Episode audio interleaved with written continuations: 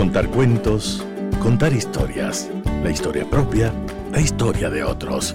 Desde este momento en Radio Sucesos, Déjame que te cuente. Déjame que te cuente. Un programa conocido por Gisela Echeverría Castro.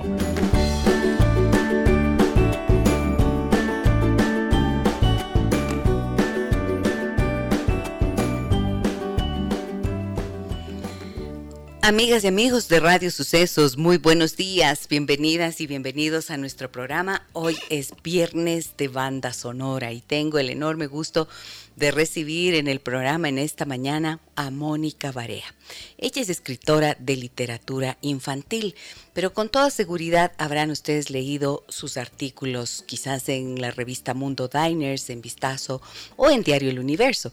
O si la siguen en, sus redes sociales, se mm, habrán topado con sus ocurrencias, con su mirada muy particular de ver las cosas, con su punto de vista crítico, pero siempre vestido de un humor que que empieza por eh, la risa de sí misma para por ahí suele empezar y luego nos contagia a todos los demás. Así que bueno, me da muchísimo gusto eh, tenerla en esta mañana. Hola Moni, buenos días. Mónica Barea, bienvenida al programa. Gracias Gisela, realmente este es un, reencuentro maravilloso. Un reencuentro, sí. Este sí que es así un cariño añejo ya. Hace muchos años, a ver, les voy a contar cómo la conocí yo estaba terminando eh, mi maestría en educomunicación en la Universidad Salesiana y tú en ese tiempo tenías servicios libreros. Claro, y ¿verdad? Paidós. Exacto. Ese, eran los libros clave para... Los libros clave para los eh, educadores, los comunicadores, todo lo que tuviera que ver con con estas disciplinas lo encontraba uno en servicios libreros, no había en ningún otro lugar. Así que una vez que decidí el tema de tesis, me, acuerdo que María Paulina Naranjo me mandó, la directora de la maestría, me dijo, Mónica Varea, ahí vas a encontrar todo. Y ahí hice una adquisición muy importante de libros que leí con, con satisfacción y con hartazgo. Desde allí te conozco, Mónica. así es, así es. Y luego me acuerdo haberte entrevistado cuando salió a la luz Margarita Peripecias en el 2008 en alguna otra emisora donde yo trabajaba. Les cuento que Mónica Barea la conocen seguramente, pero tengo que darles información referencial. Mónica es escritora, librera, gestora cultural y en el año 1996 se dedicó al mundo de la escritura y la librería donde fundó la librería Rayuela. Ya, bueno, en el 96 servicios libreros. Servicios libreros. Librería Rayuela empezamos en el, en el 2007. 2007, claro, eso estaba pensando, servicios libreros empezaste, pero desde allí ya estabas entre libros. Claro, claro, claro que sí. Y claro, eh, hay algo muy importante que es que ganó el, en el año 2014, Mónica ganó el premio Darío Guevara Mayorga que otorga el municipio de Quito, con su cuento Navidad de Perro que fue ilustrado por su hija María Paz Cordobés. Así es. Así, que has trabajado con María Paz durante todo este tiempo. Con bueno, no, me abandonó, se, se mandó a cambiar. ¿A dónde se, te fue? Se fue a vivir en Buenos Aires. Se fue primeramente a estudiar en Buenos Aires, se fue a hacer su maestría allá y ya se quedó, ya se quedó. Vino en diciembre a visitarme, pero no le veo con cara de volver. Eh, ya no. Bueno, me da tanto gusto tenerte aquí y quiero preguntarte lo que siempre les pregunto a mis invitados de este espacio. ¿Cómo te fue con la selección de las canciones de la eh, banda sonora de tu vida? Ah, bueno, no sé si fue tan rápido todo, porque bueno, yo ahora doy talleres de narrativa personal. Así es. Y entonces eh, estaba en el taller y justo mis alumnos estaban escribiendo, ya faltaba solo unos dos minutos para que dejaran de escribir y yo entrara de nuevo a la reunión de Zoom y, mm, me llegó el mensaje de, de, Andreita diciéndome cuáles son las canciones. Yo no sé si me salté el Rosa Rosa tan maravillosa de Sandro, por ejemplo, pero, pero bueno, creo que están los, las principales. Por ahí van, ¿no es cierto? Bueno, vamos a empezar con... Eh, a mí me gusta elegir así como al azar las que tienes, las que nos has traído para que vayas contándonos las historias. Y entonces vamos a empezar con Mónica Barea, escritora de literatura infantil, está con nosotros en esta mañana, amigas y amigos. y compartimos la banda sonora de su vida. ¿Por qué este tema del dúo dinámico, Mónica? ¿Por qué lo elegiste? Eh, bueno, creo que uno de mis primeros amores fue Ramón del dúo dinámico. Ah, caray. Eh, mucho antes que George Clooney, como comprenderás. ese sí es tu gran amor. Bueno, sí, Ese, es el amor actual, pero, pero este Ramón me, fascinaba, me encantaba y había un solo problema, que mi prima Pili también estaba enamorada de él y esto era terrible. No te puedo esto era terrible porque podíamos irnos a los golpes por defender el amor total. Ramón Arcusa. Eh, exactamente. Entonces eh, vino una película nosotros habíamos, nosotros yo soy de la Tacunga, habíamos venido a vivir a Quito hacia poco tiempo, eh, creo que en julio, y en agosto mi prima Pili vino a pasar vacaciones de acá con nosotros. Y en el teatro universitario eh, daban una película con el dúo dinámico y con Irán Neori. Entonces la Irán, y la Irán para que vean mi antigüedad. entonces, cuando era chica. entonces esta, esta era una actriz eh, mexicana. Claro, claro, claro. Esta película, ella se enamoraba del uno y del otro y del uno y del otro y a la final la película terminaba en que se iba caminando con los dos. Pero, ah, pero entonces qué suertuda y qué de eh, avanzada. Entonces papá y mamá nos dejaron en el cine qué sé yo, la Bermud, ¿no es cierto?, a las 10 de la, de la mañana. Nos dijeron, ya les recogemos a la hora que salga el cine. El cine universitario y nosotros vivíamos en una casa que quedaba justo frente a la Fibeca de la 6 de diciembre. Ahí vivíamos. Nos dejaron ahí, salimos del cine y claro, yo tenía 8 años, mi prima tenía 7, vimos así, no había el carro y dije, vámonos a pie. En un Quito en el que yo vivía desde hace un mes y esos barrios y esas calles yo no había conocido Conocido jamás, ni había caminado jamás.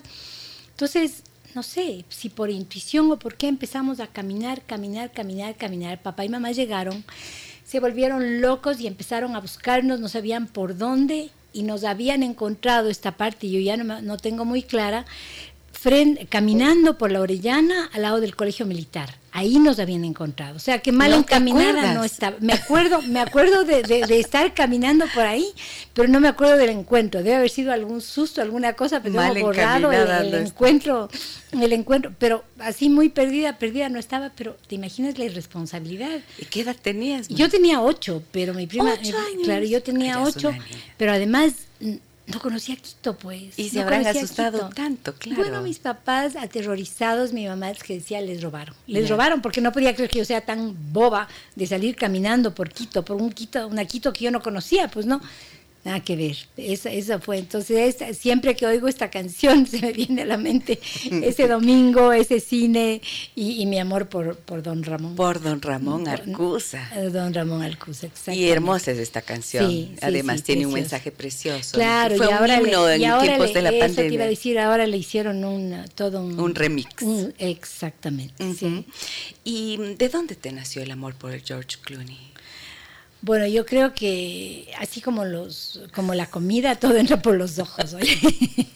¿Han visto un señor más guapo que George? Han visto un señor más guapo. Además, él no se ha hecho ni una cirugía, ni un estiramiento, ni un nada. Es tal cual, es hermoso. Es como. Es hermoso. Es como, ¿cómo se llamaba el sean Connery. Ah, es Sean Connery. Así, estamos hablando de unos señores que ya seguramente las nuevas generaciones no se bueno, te cuento que un día yo puse, yo puse un, post en, Facebook y puse algo de que, ay, le conocí al tal y es casi tan guapo como Alain Delon. Entonces inmediatamente mis hijas me llamaron, mamita, por Dios, ¿quién es Alain Delon?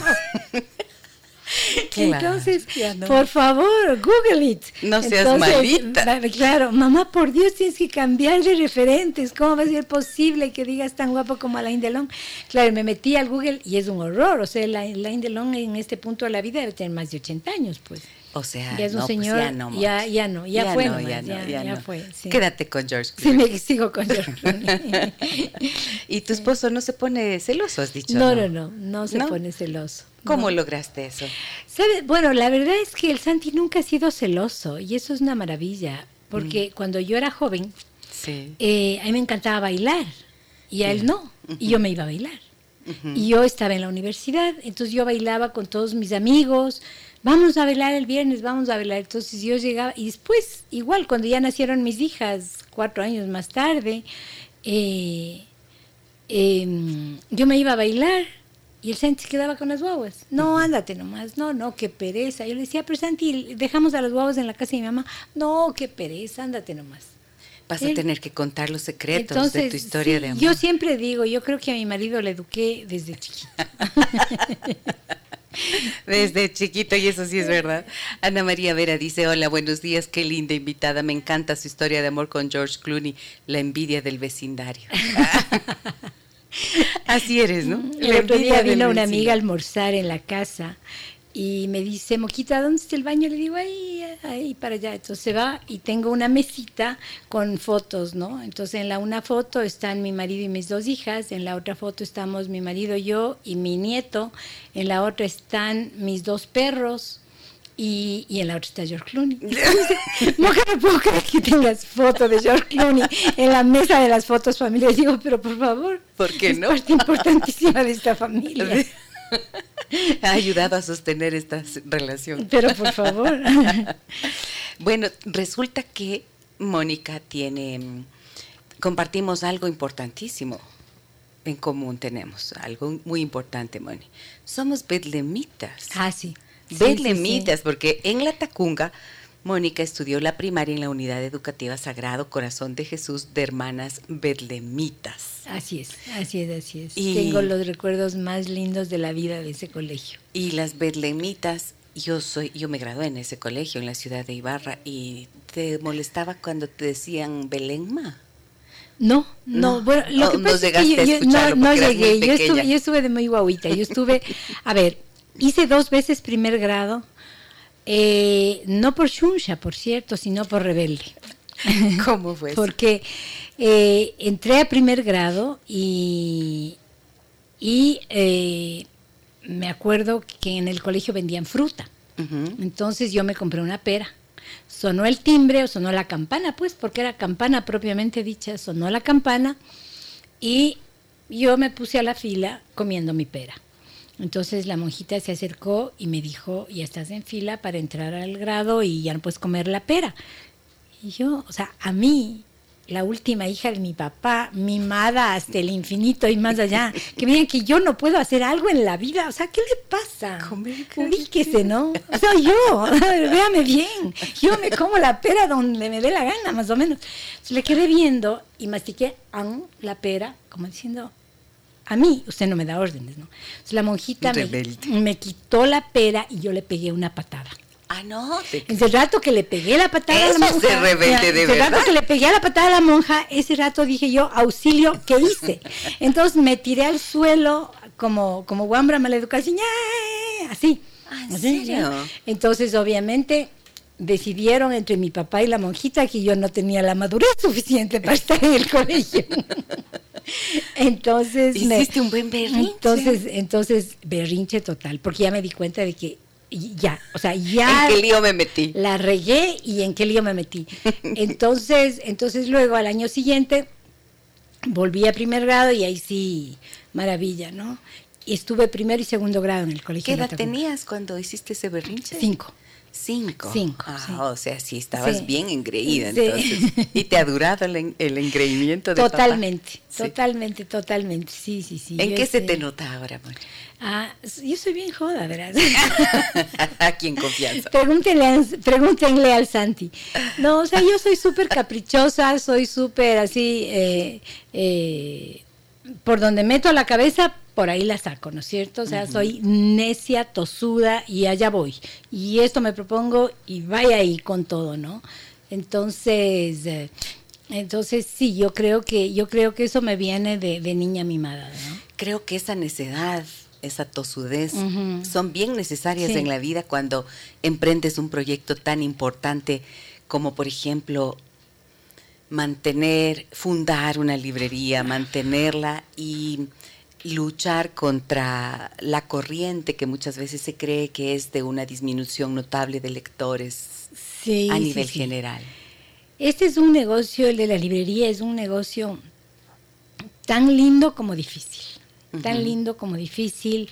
Es, eh, es complicado cuando eres pequeño lograr que los proveedores te paren bola, empezando, empezando por ahí, ¿no? Que, te- que los proveedores te den un trato similar o O igual. sea, las casas editoriales. Las casas editoriales. Hace poco, por ejemplo, nos llegó una, una casa editorial con la que trabajamos desde el año 2003, trabajo yo con ellos, eh, una, una carta que decía que yo me comprometo, bueno, más o menos a que me crucifiquen y yo me dejo nomás, ¿ya? que si es que un libro viene dañado, yo tengo, yo puedo reportarlo en cinco días. Si en cinco días no lo he reportado, me toca pagar ese libro. A veces vienen los libros dañados y empacados, verás. Entonces yo cómo me entero. Además, tú compras hoy y me lo traes a devolver porque ha estado dañado en un mes. A mí ya se me pasaron los cinco días y me tengo que hacer cargo de ese libro. Entonces, bueno, que tengo que, más o menos ya te digo, que me colgaban de los pulgares y yo decía, sí, pero pegue nomás, un poco más, o sea, dele ahí. Entonces leí este contrato y yo dije, no. O sea, todo tiene un límite y yo no estoy dispuesta a trabajar así. Le dije, verá, vas a firmar, Y Mónica. esto es una pena, ¿no? Porque esto es desincentiva Claro. Claro, eh, claro. el ánimo, ver, las ganas más que de nada, hacerlo. como te digo, vengo trabajando, he trabajado eso. con ellos desde el 2003, o sea, saben que les voy a pagar, saben que los libros no se dañan en mi librería, saben que un montón de cosas, que si algún libro se ha perdido, lo pago, o sea, no necesito un papel que diga eso con una firma. Entonces, ah, además de todo esto, un pagaré en blanco. O un cheque en blanco o un pagaré en blanco, no me acuerdo. O sea, ve, entonces... Como eh, ejerciendo todo ese poder, ¿no? Sí, Qué feo. exacto. Entonces eh, vino el, el- el gerente, gerente de marketing, me dijo, mira Mónica, vengo a ver el, el convenio, a ver cómo hacemos y cómo firmamos. Le dije, verás, el rato que me traigas todos los convenios de todas las librerías, grandes y chiquitas de este país, firmados, yo te firmo. Al igual que en el colegio, yo soy Barea con V y estoy al final de la, de la fila. Y me como la pera cuando estoy, quiera, Estoy donde al quiera. último de la lista, soy Barea. Entonces, el rato que me traigas todos los convenios firmados y yo haya visto que todas las librerías se comprometieron a esto, yo te firmo el mío. Pero ve, sin leerlo siquiera. Se quedó azul, blanco, verde, de todos los colores. Hasta ahí llegaron. El convenio se fue a la basura. Porque sí, o sea, yo creo que más que la palabra, no hay nada. Nada. Vos puedes tener 400 hojas firmadas, notarizadas, protocolizadas, todo lo que tú quieras, que si no hay una palabra seria detrás de eso, no sirve para nada. Y esto que acabas de decir, esta frase, la palabra, sin la palabra no hay nada. No hay nada. Es eh, tiene un montón de significados, mira, porque en realidad es así. Sin la palabra que empeñas eh, de buena fe ante alguien para mostrar tu seriedad, tu responsabilidad, ¿no es cierto? Pero también sin la palabra que tú eh, promueves y vendes a través de, lo- de la librería, no hay nada. O sea, sin libros, ¿qué somos los seres humanos? Así es, Sin así esta es. posibilidad de leer, de entender, de abrirnos a, a los mundos y a los horizontes que los libros plantean, a ese conocimiento, ¿qué somos? Y qué triste que exista esto, ¿no? Porque Sí. Es como que el dominio de ciertos... eh, Sí, es difícil, es difícil. Y es difícil sobre todo también. ser pequeño. Es Exacto. difícil ser pequeño. O sea, es, es un círculo vicioso, ¿no? Eres pequeño porque no hay incentivos y como no hay incentivos sigues siendo pequeño y entonces sigues ahí. siempre he pensado, ¿qué haces con los libros que no se venden? Eh, bueno, nosotros trabajamos mucho en consignación, en- inclusive editoriales del exterior que han tenido la confianza de darnos libros en consignación. Entonces eh, voy pagando de acuerdo a lo que se vende. Y pero sí, hay un stock ahí, hay un stock ahí que, que, que se va quedando, ¿no? De libros Claro, porque propios. luego tú entras a la librería y es fascinante De- estar rodeado de libros. Claro. Entonces Pero lo que solemos todos hacer, esos- lo que solemos hacer es de los libros propios que están pagados y claro, no hemos hecho dos años por la pandemia. Era un, um, un ¿cómo se llama? Un- una oferta que se llama Si te gusta el hueso. ¿Ya? Siempre se dice que, en el- que la librería es como la carnicería, que hay lomo de falda, lomo fino y hueso. ¿Ya? Entonces, muchos de estos libros realmente son lomo fino, pero no se han vendido. Por el tema, por qué sé yo, porque el- por X motivo, ¿no?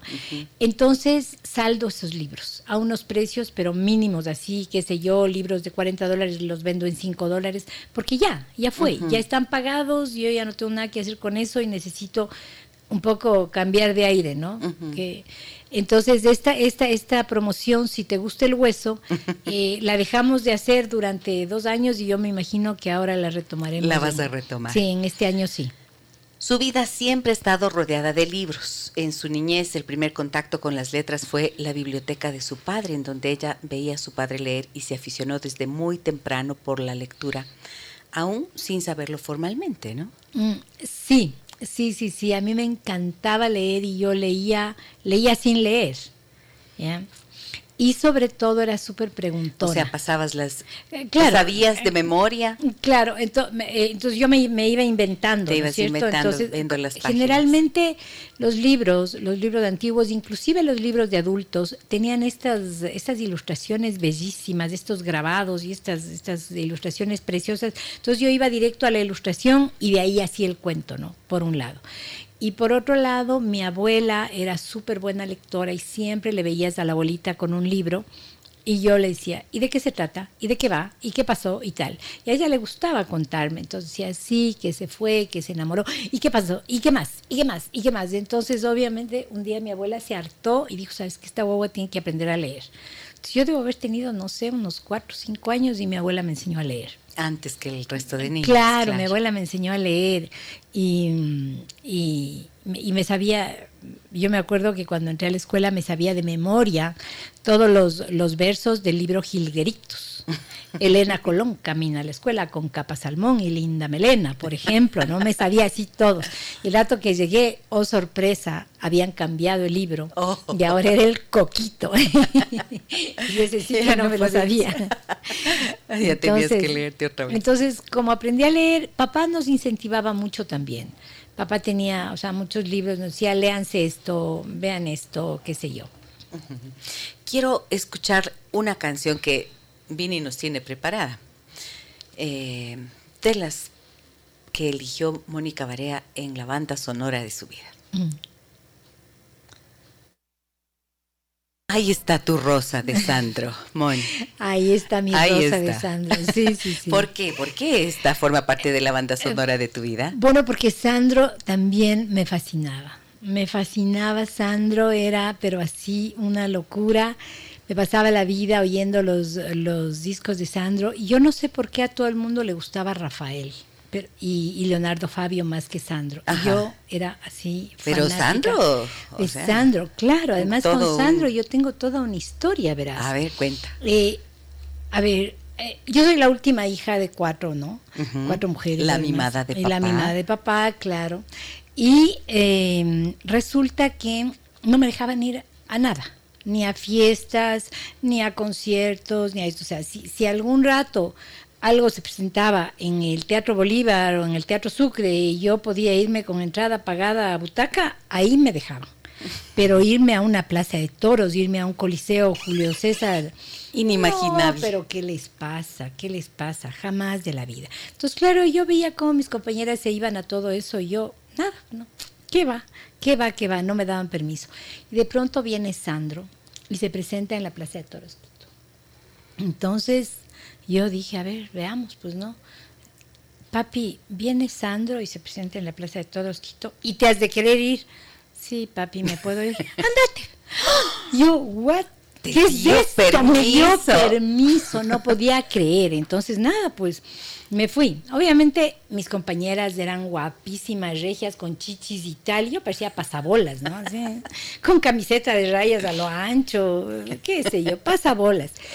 Entonces me fui con, mis compañeras, nos fuimos pues a la Plaza de Toros, ahí cerquitita, y Sandro empezó y salió a cantar y se movía y se contorsionaba. Y tenía sus movimientos de estilo Elvis Presley. Por favor, estilo Elvis Presley y esos pantalones ajustadísimos y tal.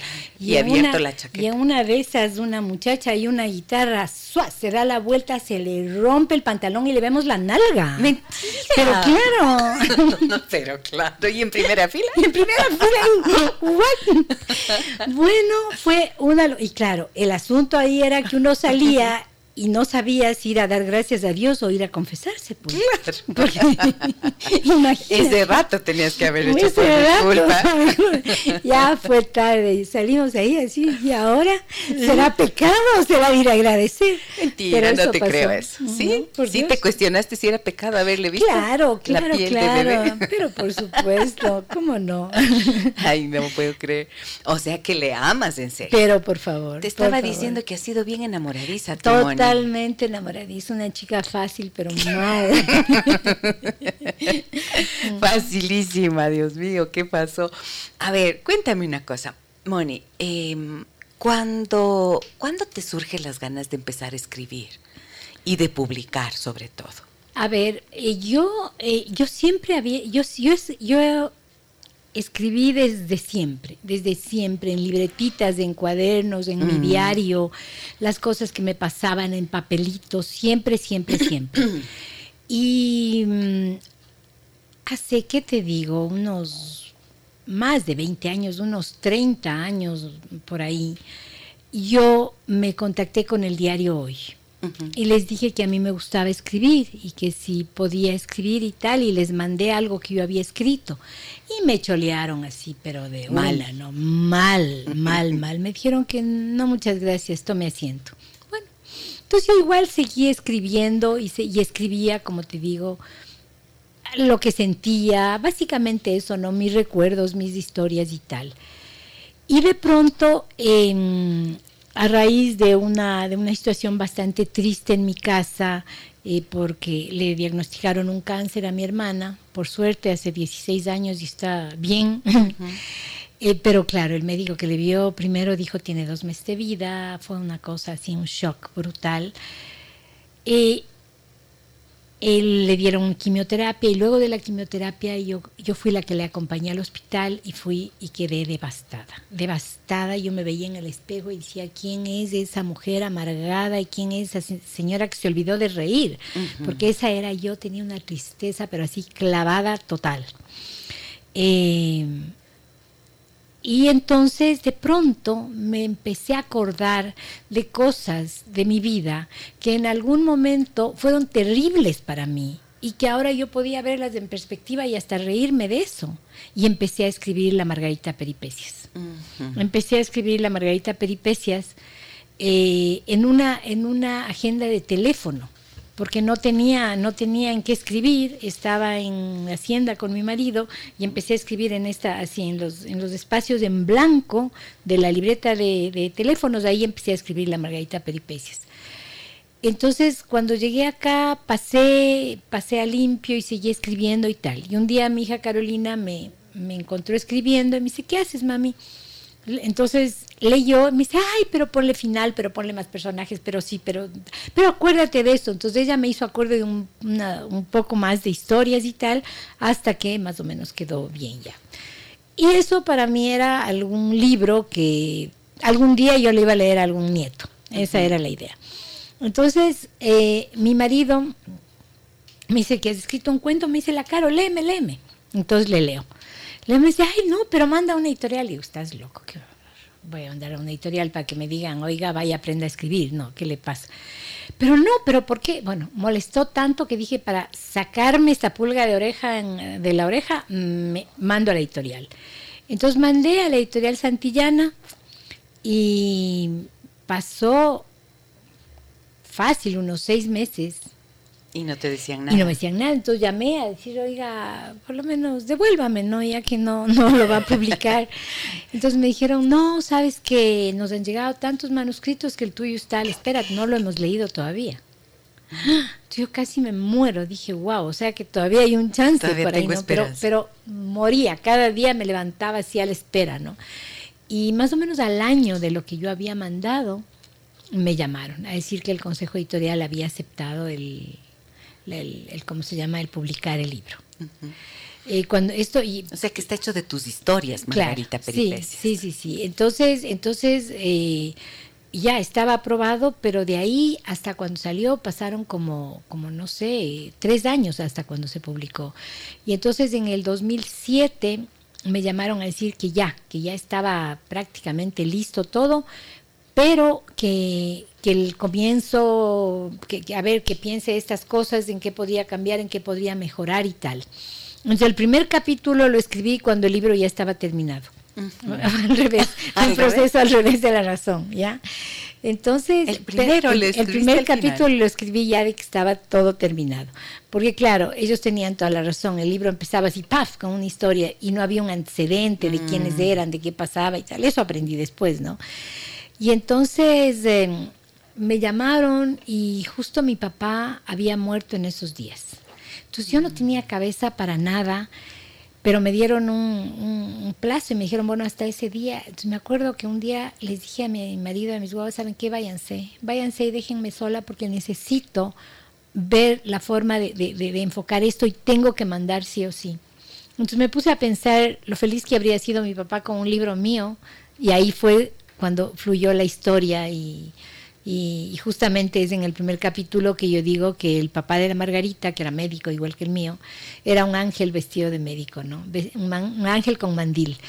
Porque, porque claro, yo estaba con, con, toda la muerte de mi papi muy a flor de piel, ¿no? Uh -huh. Entonces, eh, entonces ahí fue que mandé el primer capítulo, esto fue en 2007, abril, tiene que haber sido abril, mayo del 2007, y el libro salió al año siguiente. 2008. Eh, 2008, sí, uh -huh. sí, sí, sí.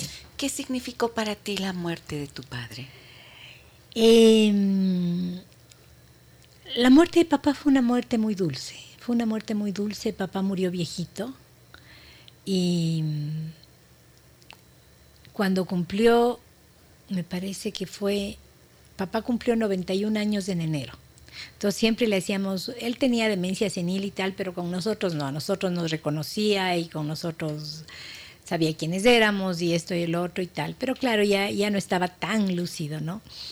Y eh, el 3 de enero le, le, teníamos su pastel y esto y el otro, y entonces le dijimos, abuelo, feliz cumpleaños y tal, y él puso una cara así y dijo, ¿Mm? yo quería vivir 90 años nomás. Poco, ¿no? Sí. 90 años nomás, y ese era 91. Uh -huh. Y en abril de ese año murió. Mira. En abril de ese año murió, sí, uh -huh. sí, sí, sí, hace 15. Y mm, la verdad es que eh, yo entendí, entendí, entendí un año más tarde y entendí cuando escribí mi libro Juan Olvidón que mm, papá estaba en mi memoria. Que papá estaba en mi memoria y que iba a estar siempre y que sí, sí, sí, él tenía ya derecho a descansar, estaba viejito y era lo justo pero sus historias están ahí siempre y cuando estamos reunidos, hijos, nietos y todo, el abuelo está presente, los abuelos, papá y mamá, presentes todo el tiempo y claro, mi papá era un tipo así súper despistado, ¿no? Súper despistado y de decir las cosas que no debe el rato mmm, más inoportuno. Entonces, obviamente, esas historias te partes de la risa, ¿no? Y son algunas de esas historias yo cuento en el, en el Juan Olvidón. Juan Olvidón. Sí. ¿Qué, ¿Qué, se siente ser la hija favorita de papá? Eh, Sabes que algún rato hemos conversado con mis hermanas y resulta que las cuatro fuimos favoritas. Este infeliz nos engañó a todas. El primer engaño que una a mujer. Todas, hace. exactamente. Vivimos engañadas. Yo toda la vida pensé que yo fui la mimada que yo fui la, la número uno, que a mí me prefería todo y de pronto conversando con mis hermanas, nada que ver, nada que ver. Nos engañó a todas por igual. Yo me acuerdo que papá tenía unos cepos eh, que daban en el banco la previsora, que eran como unos tonelitos, así uh -huh. unos barrilitos, ¿ya? Unos barrilitos y tenía cuatro. Los tres eran como flaquitos y el uno era gordo. Y entonces siempre que ponía plata en esos, me decía, el tuyo es este. Y resulta que a todas nos decía que el nuestro era el gordo. Mentira. Y no sabían ustedes. No, pues yo, no nunca. Yo, yo sabía que mi, mi, mi, mi, barrilito iba a tener más plata porque era el gordo. Pero eso era un secreto entre él y yo. Y después, eh, conversando con mis hermanas, resulta que a todas les dijo que su barrilito era el más gordito. les dio, a, a todas les dio sí, el mismo valor. Totalmente, totalmente. Fue un tipo muy simpático, muy simpático. ¿Qué crees que es lo mejor de él que vive en ti? Eh, yo creo que mm, el amor por la lectura puede ser y también eh, eh, esa gana y esa manía de contar historias. Yo creo que yo soy escritora gracias a él, gracias a sus historias, estaban siempre presentes, ¿no? Papá era de las personas que en una conversación mi mamá le pateaba así despacito para que ya se calle y deje hablar, pero el público estaba fascinado y el público moría de la risa y entonces el otro... Y el sentido del humor también de él, entonces. Sí, sí, sí. Bueno, ahí sí, papá contaba que en una época él y el tío Miguel se chumaban, me encanta esta palabra. Chumar. Chumar. Chumar cabeza. Sí, chumar cabeza. Se chumaban, pero por si acaso, ¿no? Entonces, llega, por si acaso? llega, o sea, porque sí. Bebían, pero largo, así empezaban, qué sé yo, el jueves y terminaban el domingo. Y entonces la abuela se desesperaba, se desesperaba y les decía que qué barbaridad, anoche llegaron borrachos, que sí, que no. Y él y el tío Miguel, dale a la farra, así jovencitos los dos. Y una vez la abuela les había dicho, por Dios, hijitos, ustedes tienen que cuidarse. ¿No ven que a ustedes de ambos lados les viene? Entonces, a mí el humor de ambos lados me De viene. ambos lados De te ambos viene, lados mamá me viene. también. Sí, sí, sí, sí. Sabes que eh, mi papá era así lleno de, de- de historias, de anécdotas, de cosas graciosas. Y por el lado de mi mamá también. Mi tío Modesto y mi tío Guillermo. Y mamá también. Mamá ya a la vejez, pero sacó su humor así increíble. Y mm, me acuerdo especialmente del tío Modesto. El tío Modesto era de una chispa y una gracia. Hermano de tu madre. Hermano de mi madre. Y por el lado de mi papá, mi tío Miguel. Uy, mi tío Miguel, igual, la bola de historias y de Nada cosas. como la risa, ¿no? Sí, Nada sí, como sí. la capacidad de contar y una este- historia y que este, termine este despiste, de esta forma cosa, graciosa. ¿no? Claro, además. ponte una vez del tío Miguel. El tío Miguel era papá de mi primo Miguel Barea, gran artista plástico y tal. Entonces, eh, en una ocasión tenían un- una casa de casa de alto con un teléfono arriba y un teléfono abajo. Entonces alguien llamó y contestaron de arriba el tío Miguel y de abajo el Miguelito hijo. Entonces, aló, aló. Entonces me dicho, ¿está Miguel? Y el, y el tío Miguel le había dicho, no, no está. Y el Miguelito había dicho, papi, aquí estoy. Y el tío Miguel le contestó, cojudo, si estás aquí, ¿para qué te llamas? Pero ese era el tío Miguel, ¿no? Entonces sí, yo creo que el humor me viene de, me viene de ambos lados, esta capacidad de reírte, de burlarte de sí, mismo por sobre sí, todo, sí, ¿no? y eso lo mencionaba al inicio del programa porque esto creo que es fascinante. Y esto es una manera como de exorcizar los demonios que uno tiene. ¿no? Totalmente, totalmente. Justamente en mi taller eh, yo tengo una clase que está dedicada solamente al humor, al humor y al dolor, al humor y al dolor en la narrativa, ¿no? Y cómo abordar esto dentro del, dentro de, de cuando vos escribes, cómo abordar el humor. Y, y claro, ahí ah, eh, hay una autora eh, argentina, la Eve Uhart, que mm, ella dice, el, amor es, el humor es una forma de reconciliación. El amor es una, o sea, el amor te ayuda, a, el humor te ayuda a colocarte en un punto de objetividad total, total, Sí. y de verte tal como eres y, y la, y la capacidad de, de- de burlarte es, sí, o sea, va superando, ¿no? Y claro, de burlarse de uno De mismo. uno mismo, De claro, uno mismo. Esta es la maravilla. Em, fíjate que Boris Cyrulnik, que lo conoces, el autor de la resiliencia en su libro Las almas heridas, él dice que cuando un niño, por ejemplo, en medio de, de los relatos que mamá y papá tienen, eh, que en la familia se cuentan y en los juegos, eh, que por ejemplo pueden ser, ve a esconderte y voy contando del 1 al 10 o al 20 para ir a buscarte. El niño está asustado y está pendiente, pero el momento en que se encuentran, entonces, ah, te encontré. Esta risa que produce es una de las formas eh, por las cuales un niño aprende que el miedo se puede superar Qué maravilla. es un valor de resiliencia, fíjate. Claro, Entonces claro. el humor Sí, sí, es sí, el que exorciza los temores, los miedos del Sí, alma. y yo eh, tengo la suerte de tener dos hijas con gran sentido del humor. el, el- el humor de la, de la Caro es un humor más, más chispeante, ¿no? Más chispeante, más oportuno de caerte en lo que dices y tal. El humor de María Paz es un humor negro, pero igualmente delicioso, delicioso, delicioso. O sea que hay muchas risas en casa. Sí, sí, sí, sí. Sabes que el Santi?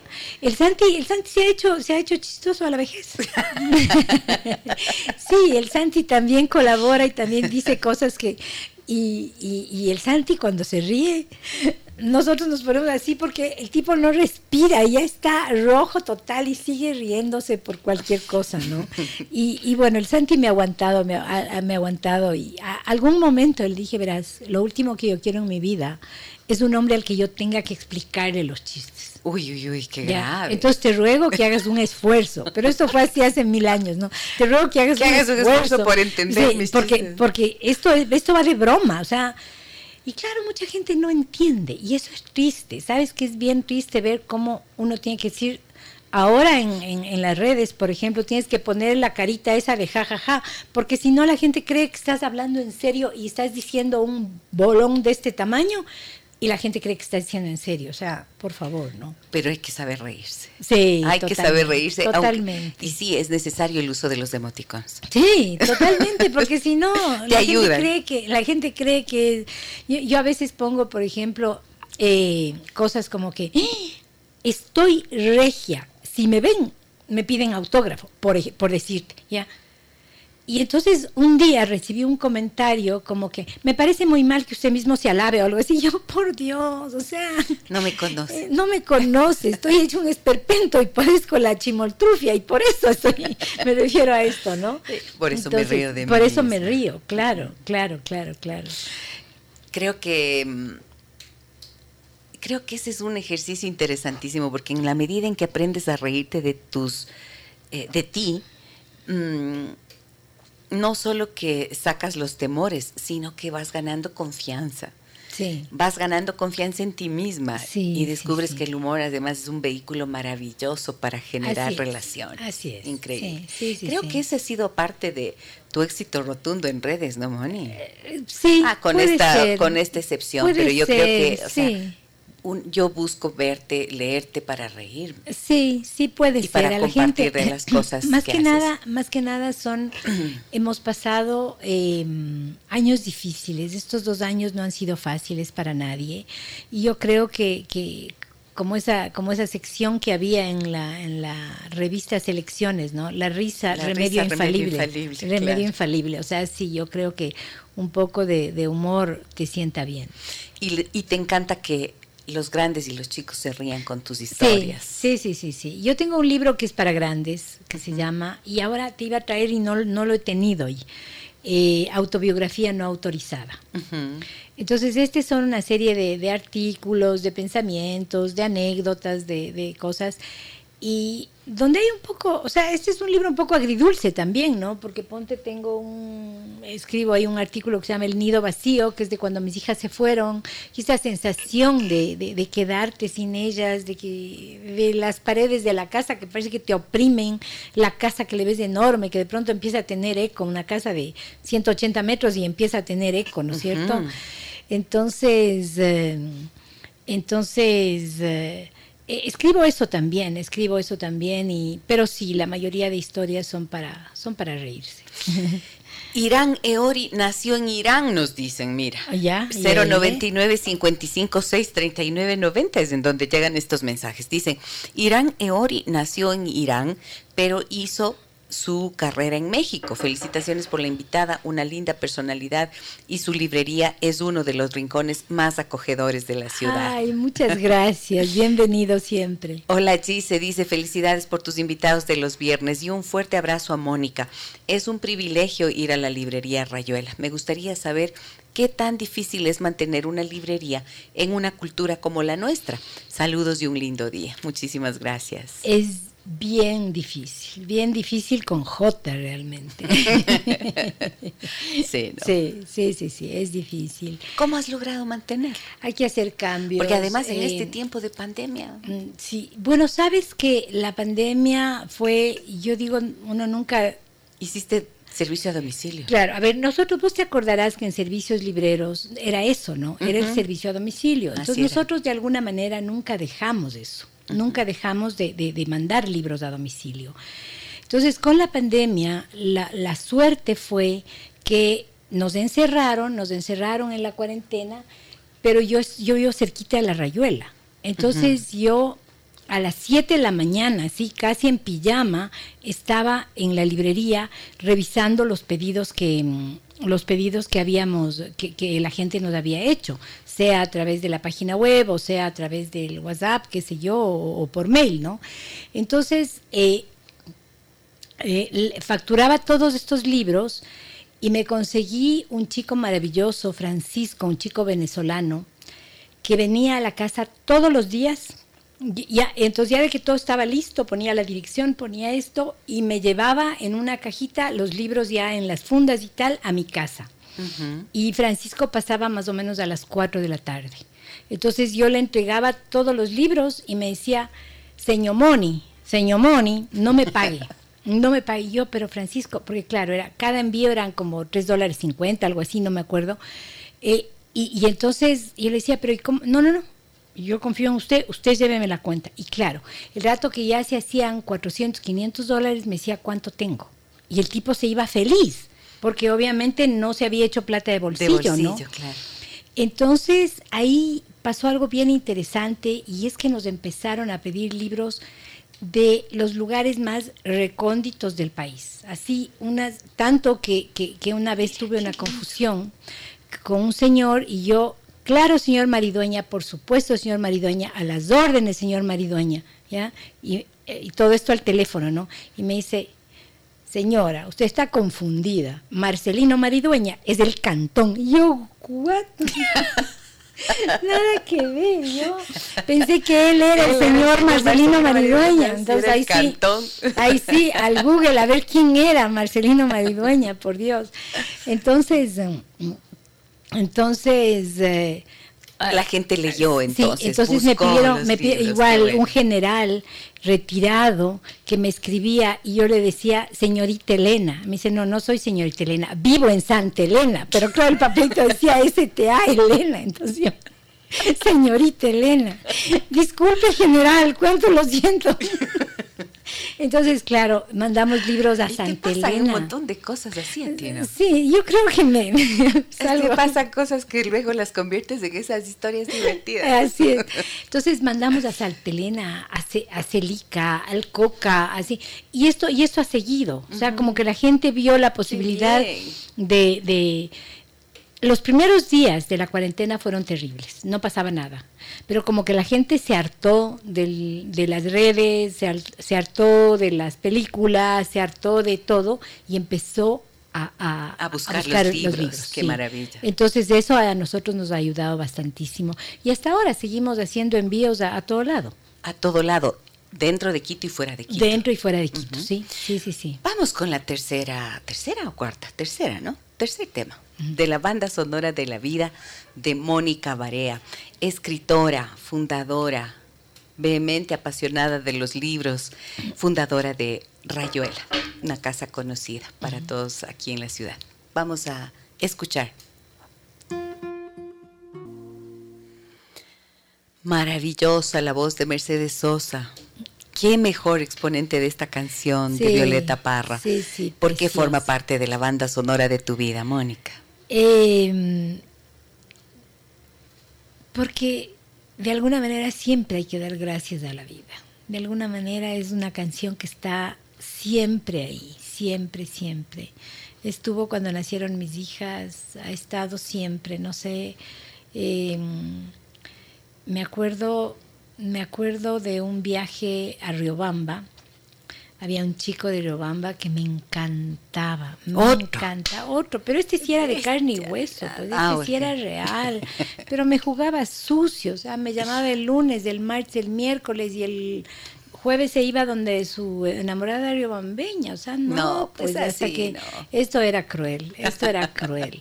Entonces me acuerdo que mm, nos íbamos a la playa, era septiembre, nos íbamos a la playa, yo le invité a una queridísima amiga, Patti Batallas, le invité para irnos a la playa. Entonces ella y yo nos adelantábamos con un primo mío que estaba casado con una chica de Riobamba, eh, con mi primo Hernán, nos adelantábamos eh, un día, qué sé yo, jueves, ¿no es cierto? Y eh, todo el resto de la familia venía el viernes y nos íbamos a, a la playa por, por, la vía Guayaquil y nos íbamos hasta Vallenita, me acuerdo. Oh, sorpresa, cae la revolución y le votan a la... No, no, no le votaron la, la, del, la del general Alvear. No dirás ciudadana. La del general Alvear en la época de, de Rodríguez Lara. Ah. En la época de la dictadura. Esto tiene que ser año 73 o 3, 74, por ahí, ¿no es cierto? Y entonces nos quedamos aislados porque papá, mamá no pueden salir de... O sea, todo el resto de la familia, mis tíos y todo, no pueden salir del norte, digamos, y, y encontrarnos en Riobamba. Y la Pati y yo nos quedamos ahí, pues. Nos quedamos ahí, entonces, y si averiguamos dónde vive este man, tenemos que averiguar. Entonces vivía por ahí en la calle no sé cuántitos. Esta prima eh, tuya, sí. Primera constituyente, veloz, ni me acuerdo la calle, entonces vamos, vamos. Entonces pasábamos por la casa y me acuerdo que ella me cantaba, gracias a la vida, no sé qué, tu calle y tu casa, la parte que es tu calle y tu casa, y nos moríamos de la risa, ¿no? Y pasamos con ellos eh, caminando en, en Riobamba, igual, toda la ciudad estaba, porque ahí estaba, está pues el, el ¿cómo se llama? El... Riobamba, no. Eh, Riobamba tiene el, tiene tiene el, tiene No un recinto decir. militar, pues tiene un recinto militar Ah, Ga- claro, el fuerte. el fuerte, claro, está ahí en Riobamba. Entonces, obviamente desde ahí Pero empezaron a salir todos los, los militares y todos los tanques de guerra y todas las cosas hacia Quito. Entonces Riobamba entera se declaró un toque de queda y nosotros dos caminábamos por las calles de Riobamba. Pero feliz de la vida, muertas de la risa, cantando, Cantando gracias, a la vida. Y, eh, y en eso mi primo Hernán había salido desesperado a buscarnos porque estábamos alojados en la, en la casa de su suegro. Y éramos las dos únicas personas que buscábamos helados en Riobamba cuando todo estaba cerrado y no sabíamos qué pasaba. Entonces eh, nos encuentra mi primo y dice, por Dios, guaguas, vamos a la casa. Se cae el presidente, bueno, el dictador en esa época, el, el general Rodríguez Lara, se cae y hay una revolución en Quito y no pueden salir de Quito.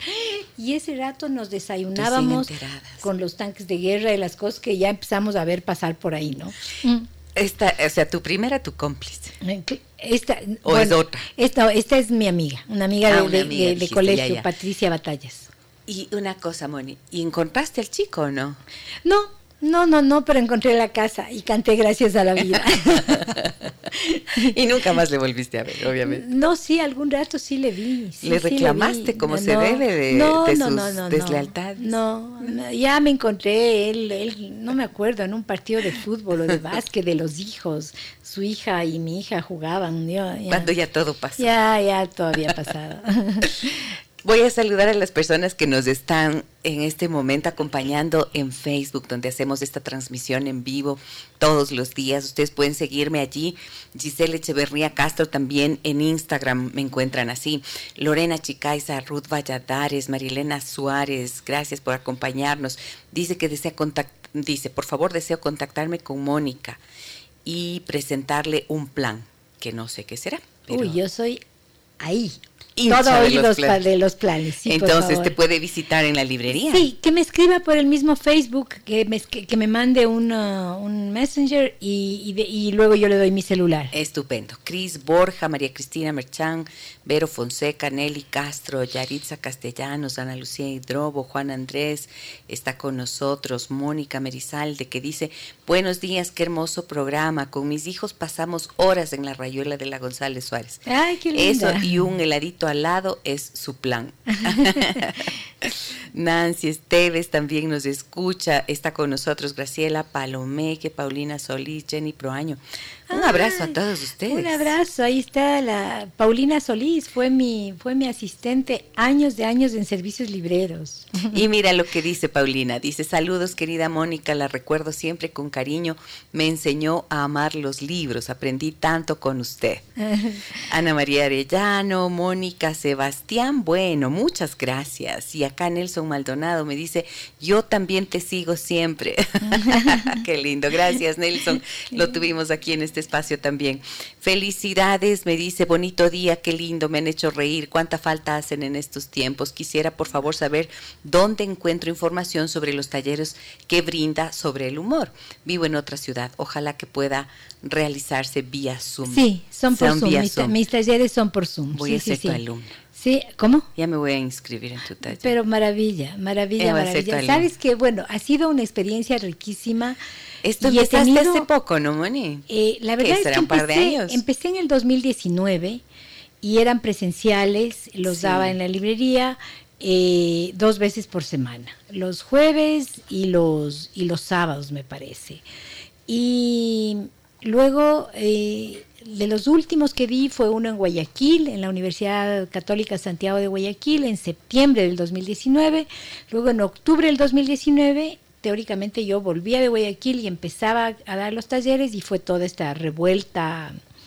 Eh, y ese taller lo di casi fines de noviembre, que nos fuimos hasta diciembre, hasta los primeros días de diciembre. Y en 2020 yo me iba a Chicago, eh, justo en enero, enero y febrero me iba a Chicago y mi hija me dice, oye, ¿por qué no das por Zoom? Entonces, puse ahí en, en redes la publicidad de que iba a dar los talleres por Zoom y tuve una persona inscrita. Mm, Sara Enríquez, una queridísima alumna favorita y preferida, eh, que vive en, vive en Suiza. Vive en, vive en Suiza. Eh, la Sara le conocí recién, ahora tuve, tuve el gusto enorme de, conocerla hace unos 15 días que estuvo por aquí. Y, la Sara fue la única que se conectó y la única, la única alumna. Y le diste el taller. Claro, y le di el taller solo a ella. Wow, Pero cuando volví, cuando volví de, Chicago, ya volví directamente a la cuarentena, a encerrarnos. Entonces ahí la gente se animó por el Zoom y desde ahí no he parado. Desde ahí no he parado, tengo horarios lunes, martes, miércoles, jueves, viernes, sábado, a las 11 de la mañana, a las 4 de la tarde, a las 7 de la noche y uno que otro por ahí que se me colan a las 5 y media también porque no me queda más. Eh, pero ha sido una experiencia riquísima. He tenido psiquiatras, profesores, eh, matemáticos puros, eh, de todo, de todo. Ahora tengo un, queridísimo también alumno favorito, el, Luchito Matute, él es ingeniero de minas, o sea, de todo, de todo, de todo.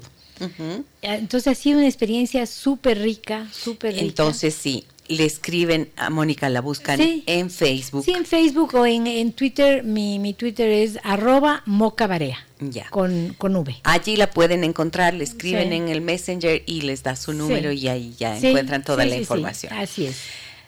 Libros infantiles de Mónica Barea, Margarita Peripecias, que ya nos contó, Juan Olvidón, Estás frita, Margarita. Margarita es... Eh, tu alter ego. Sí, sí, sí, Margarita es mi alter ego y mm, la, cuando yo escribí este libro, eh, yo le puse de nombre Peripecias en quinto grado.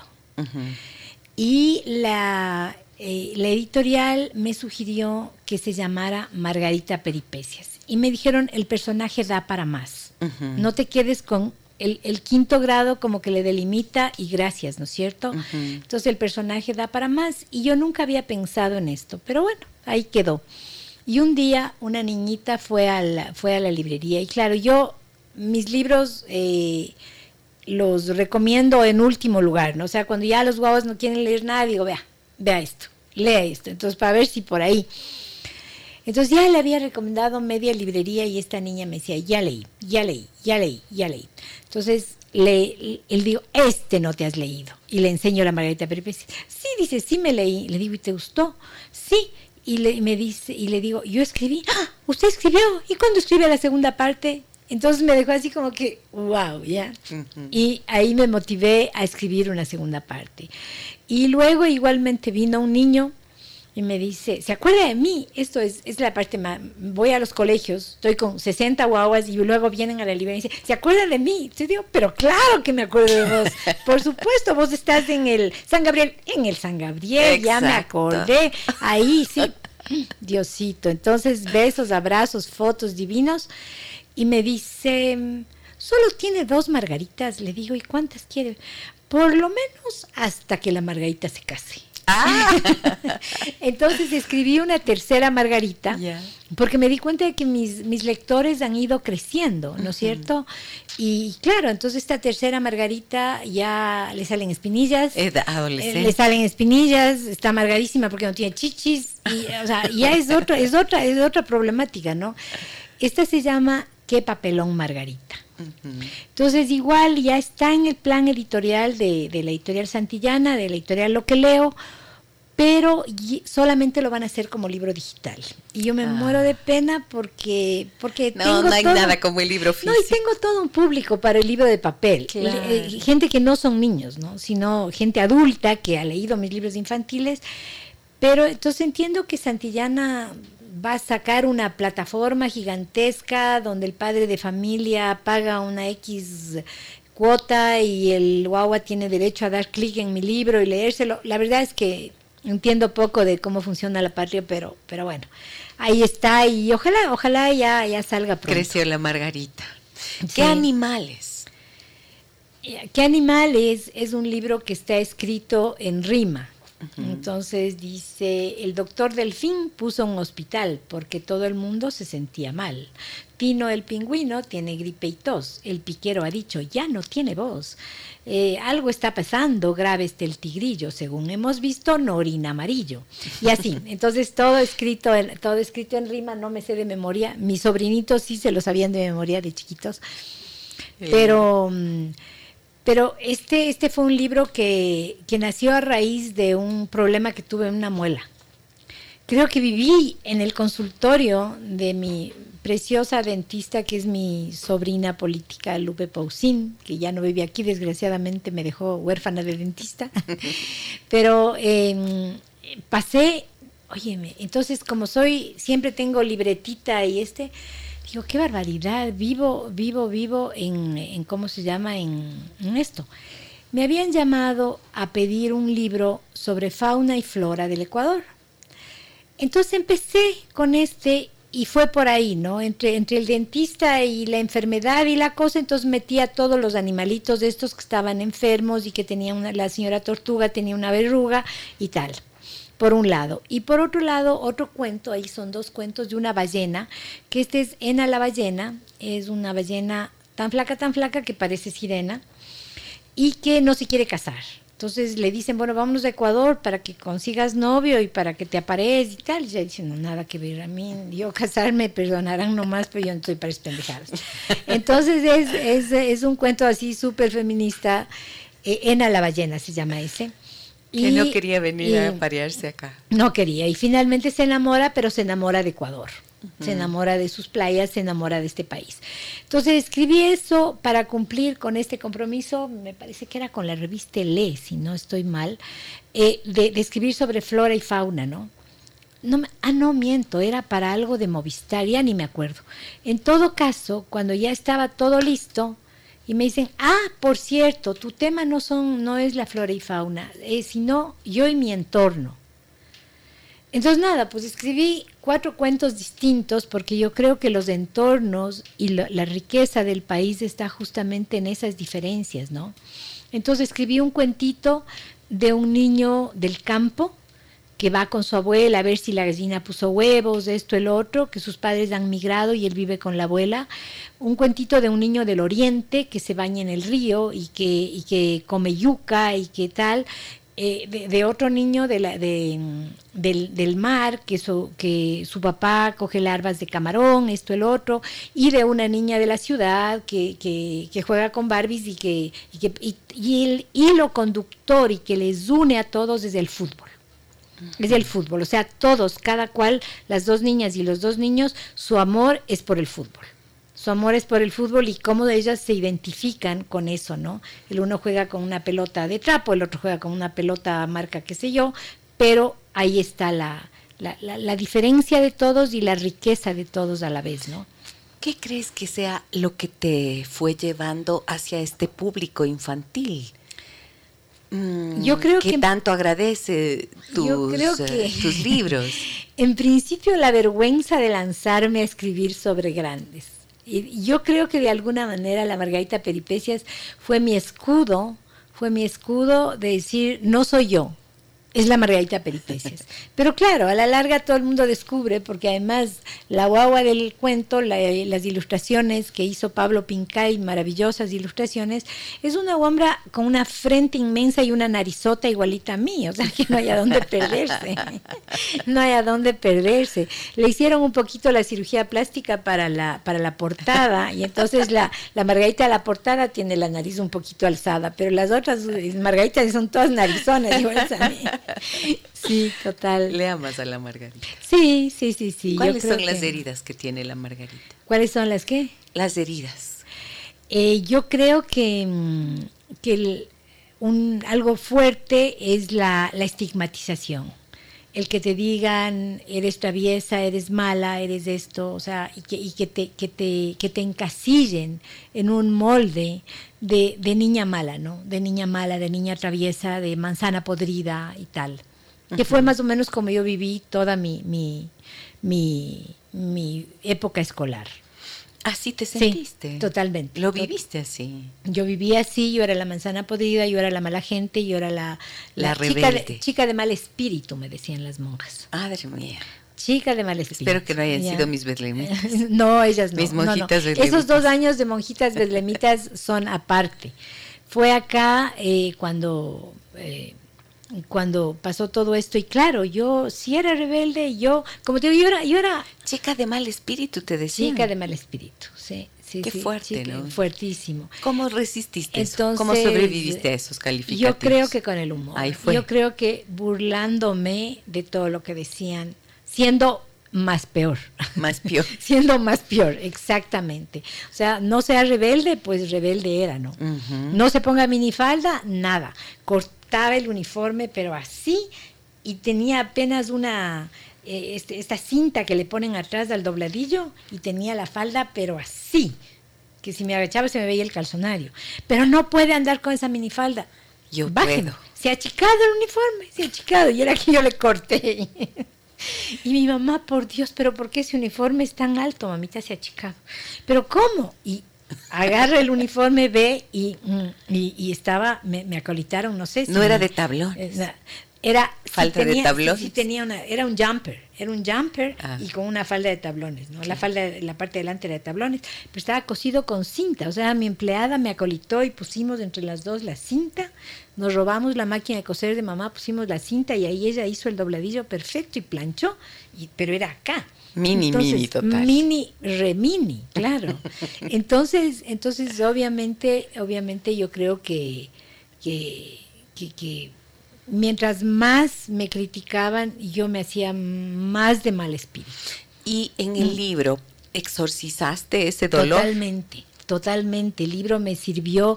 Fíjate que ahora me invitan, bueno, yo te digo, yo veía a una monja y a mí me daba náusea. A mí me daba náusea. yo esto lo trabajé con mi psicóloga, pero largos años, ¿ya? Porque, porque yo veía y decía, no puede ser no puede o Sea, viviste un maltrato en realidad. Totalmente, totalmente. Era, era un bullying que le llaman ahora, pero que venía desde la autoridad. Era maltrato, por lo tanto, porque era una autoridad. Sí. Entonces, eh, entonces eh, eh, ahora yo he ido con el libro a, a todos los colegios de monjas y tal, y son amorosas. Y nos abrazamos y nos besamos y me encanta. Y cuando me invitan a los colegios religiosos yo soy feliz. Y mm, porque porque yo veo y digo qué bueno, qué bueno poder abrazarles, qué bueno saber que atrás de, de, ese hábito hay un ser humano, un ser humano que también tal vez tiene sus, sus dolores y y tiene lo bueno y lo malo de todos los seres humanos, ¿no? Entonces eso ha sido para mí el premio que me, el, que me dio la Margarita Peripecias, ¿no? El poder reconciliarme con esa parte difícil de mi vida. Me dicen en el 099 55 6 39 90. Felicidades por el programa Hermosa Entrevista. Qué lindo poder conocer un poco más de la vida de Mónica. La admiro muchísimo. Amo su librería. Gracias por esta entrevista maravillosa. Muchas gracias a ti, Gis. Qué lindo. Qué lindo, sí. Voy a ir a una pausa en este momento.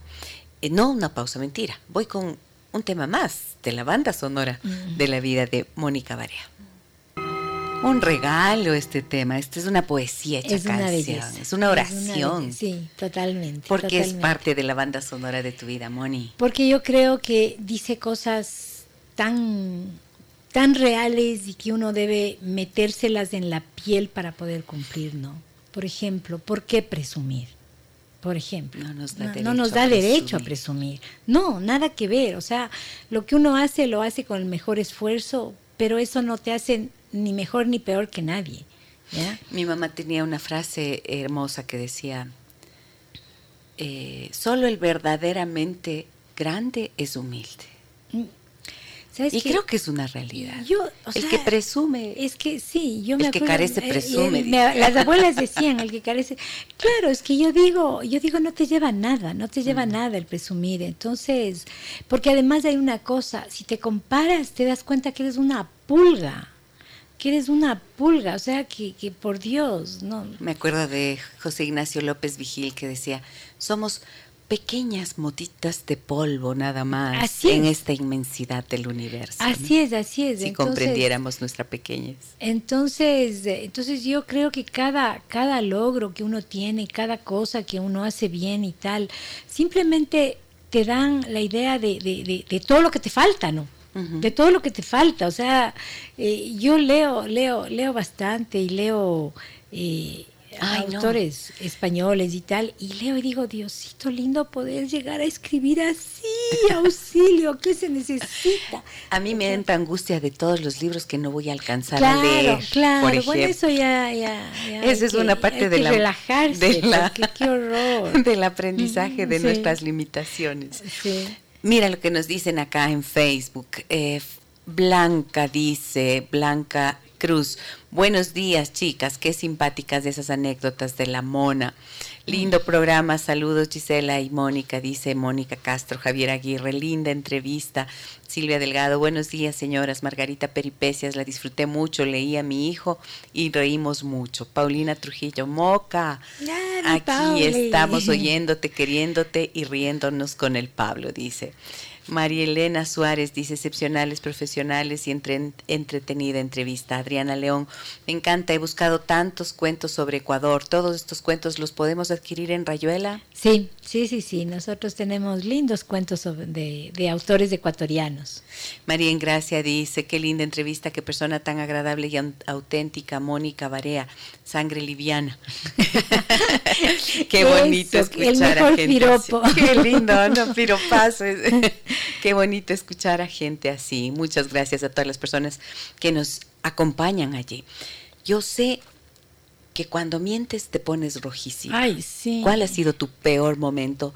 El dramón del Colorado tuyo por haber mentido. Bueno, últimamente miento poco, ya. Ya.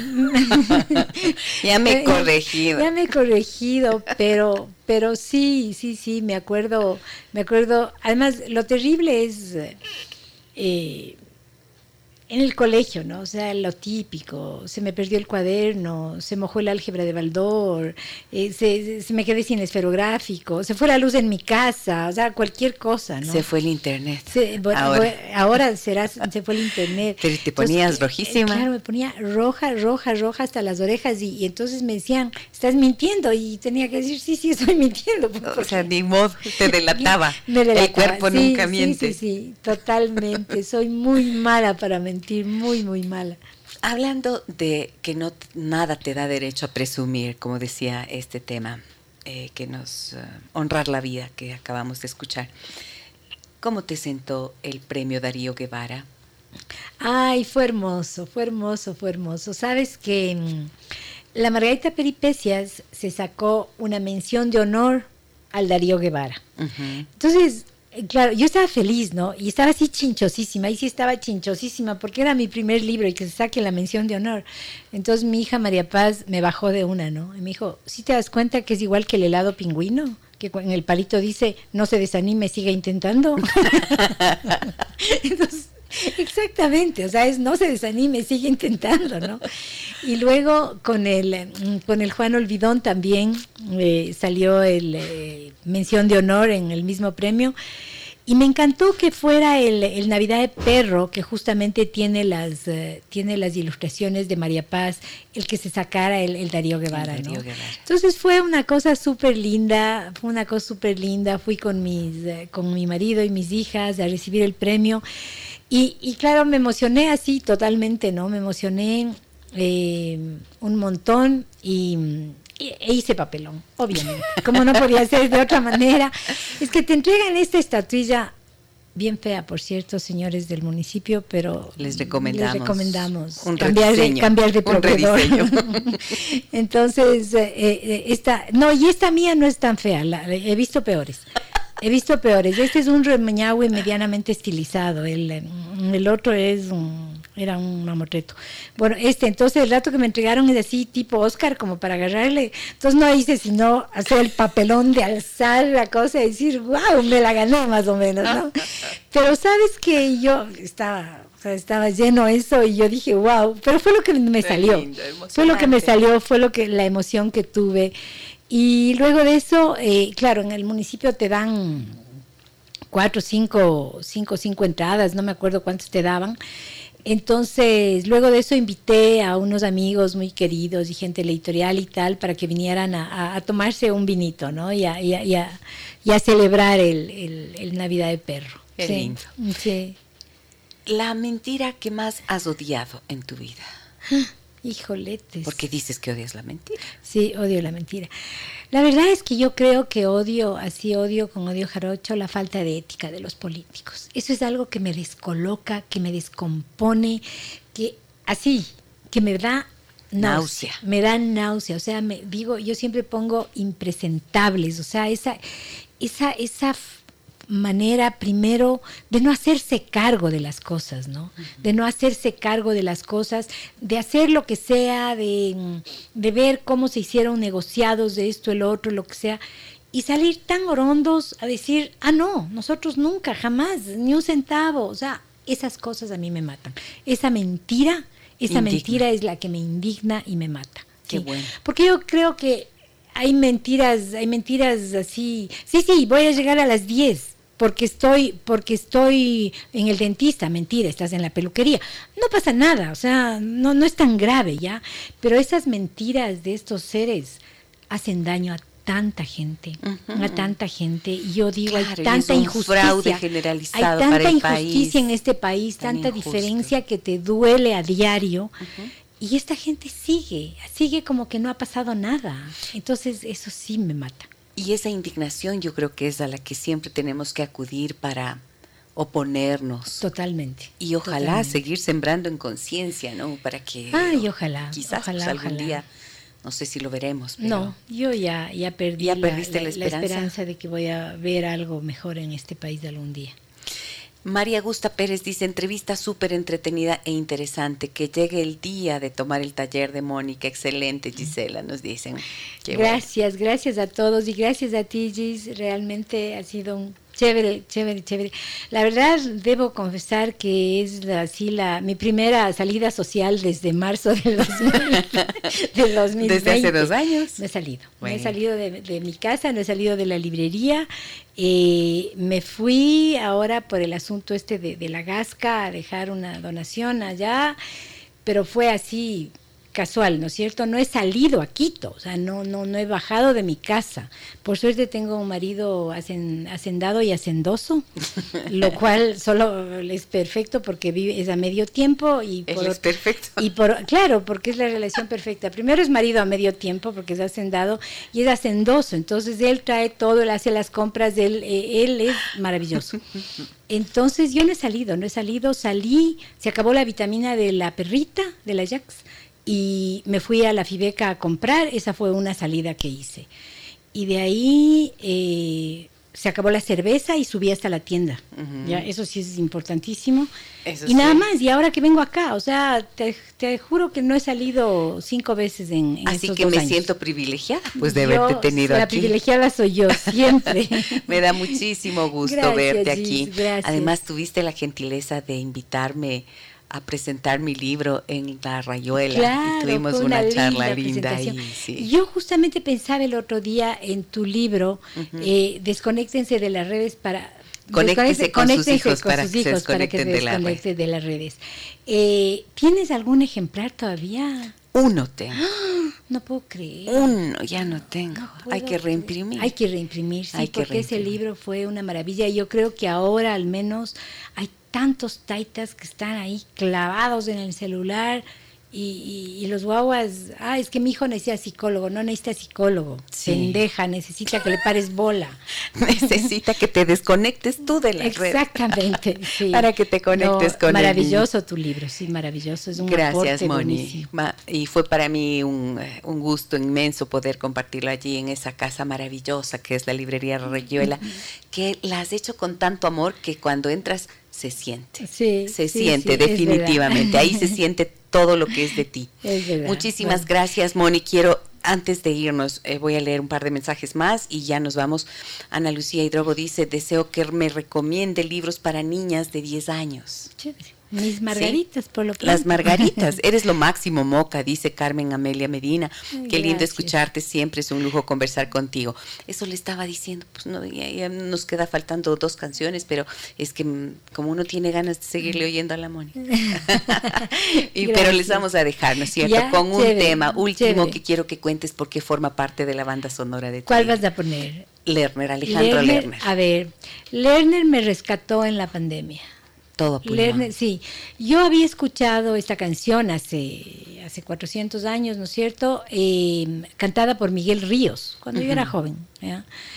Y de pronto descubrí esta, esta, esta es, de Alejandro Lerner, o sea, él, la escribió y tal y de alguna manera su letra y todo me, rescató en la pandemia. Yo le tengo un agradecimiento total porque fue esa la, la, la, canción que para mí fue un salvavidas, que un poco me dijo, a ver, dale ahí, espabilate, hay que seguir trabajando, hay que seguir haciendo, tienes que pagar sueldos, así que no haces nada quedándote en la cama llorando, vale, vaya ahí. Y todo a pulmón. Y a todo a pulmón, exactamente. Gracias, Mónica, querida, por venir. Gracias. Y por dejarnos conocerte un poco más. Muchas gracias. Por toda tu palabra, tu sentimiento y tu sentido del humor que enriquece tanto. Gracias, gracias Un abrazo grande a todas ustedes, amigas y amigos, a todos ustedes, amigos y amigas. El día lunes nos reencontramos en este programa a partir de las 9 horas 30. Y hablaremos con la doctora María del Carmen Borrero, custodia compartida. Temazo, difícil, pero con ella vamos a hablar y trataremos de entender cuáles son las dificultades que eso trae y también las alternativas de solución. Que tengan un muy buen fin de semana. La librería Rayuela, por ejemplo, puede ser un lugar perfecto para irse el fin de semana, dar la vueltica y enamorarse de alguno de esos libros que siempre nos llenan el espíritu. Escuchemos la última canción de la banda sonora de Mónica Barea que hoy nos acompañó. Hasta el lunes. Las historias que merecen ser contadas y escuchadas. Historias que conmueven, historias que inspiran. Mañana, desde las 9 y 30, déjame que te cuente. Déjame que te cuente. Con Gisela Echeverría Castro.